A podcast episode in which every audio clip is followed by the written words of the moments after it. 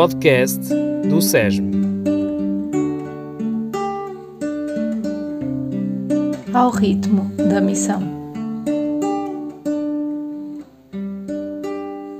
Domingo, Praça de São Pedro, 11h45.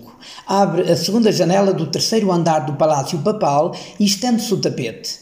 12 horas, toca o sino da Basílica três vezes, as Trindades, o Papa aparece à janela, batem muitas palmas e grita-se na praça. Ouve-se pela amplificação sonora: Cari fratelli sorelle, buongiorno! Começa assim o Ângelus, nome dado a este momento em que se faz a oração tradicional da Igreja, que invoca a anunciação do anjo a Nossa Senhora e o nascimento de Jesus. Após a saudação, o Papa faz uma reflexão sobre o Evangelho desse domingo, reza o Ângelus e depois fala do que no mundo está a acontecer, do melhor e do pior, convidando à oração e ao compromisso social. Cita alguns grupos presentes e dá a bênção. 15 minutos depois, o Papa está pronto a recolher-se, tirar o tapete e mandar fechar a janela.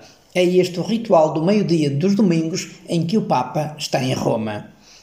Sempre que eu posso, desço à praça e junto o ritual do Papa ao meu. Vou cedinho, logo após a missa na minha comunidade. Chego pelas 11, submeto-me aos controles de segurança, os mesmos que sofremos quando viajamos de avião.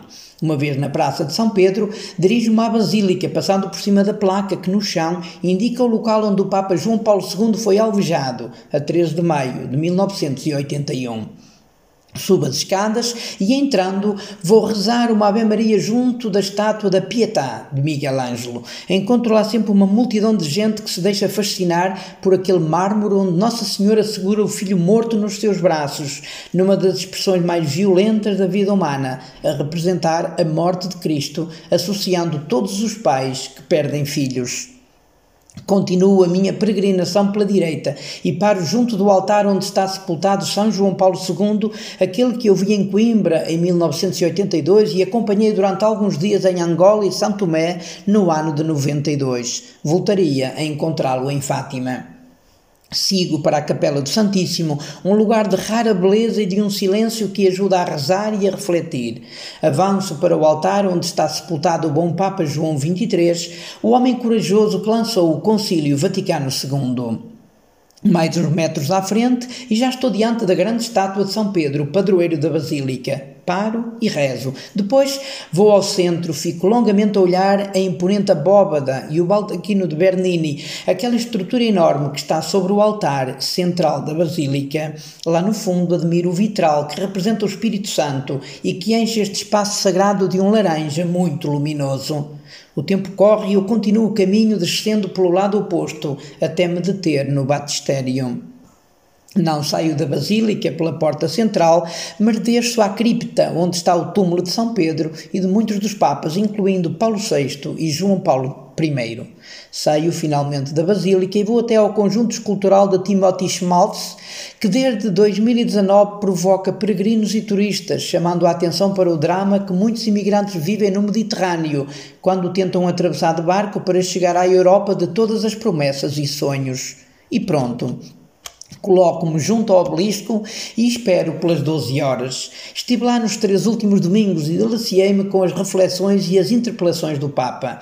No dia 6, o Papa contou a história da desilusão dos apóstolos após uma noite de pesca mal sucedida, mas quando Jesus mandou lançar as redes para o outro lado, a pesca foi milagrosa. Nos temas de atualidade, o Papa falou dos dramas do tráfico de pessoas e da mutilação genital feminina, elogiando quem se compromete na sua erradicação. Falou da criança de Marrocos que morreu no poço e do imigrante jovem ganês John com um cancro terminal, a quem o povo de Monferrato pagou o bilhete para ele ir morrer nos braços do pai. A 13, o Papa falou das bem-aventuranças e pediu um minuto de silêncio pela Ucrânia. Neste domingo pediu a coragem de amarmos os inimigos, dando outra face, rejeitando a vingança, quebrando as cadeias da violência. Rezou e mostrou solidariedade com as vítimas das catástrofes naturais de Petrópolis, no Brasil, e em Madagascar e neste Dia Nacional do Pessoal de Saúde pediu uma salva de palmas a quantos deram e dão a vida no combate a todas as doenças, particularmente a Covid-19. Depois da oração do Ângelos e da benção, os presentes gritam e batem palmas e eu fico só à espera de ouvir. A tutti auguro una buona domenica. Per favore, non dimenticatevi di pregare per me. Bom pranzo e arrivederci. Ou seja, a todos desejo um bom domingo. Por favor, não se esqueçam de rezar por mim. Bom almoço e adeus.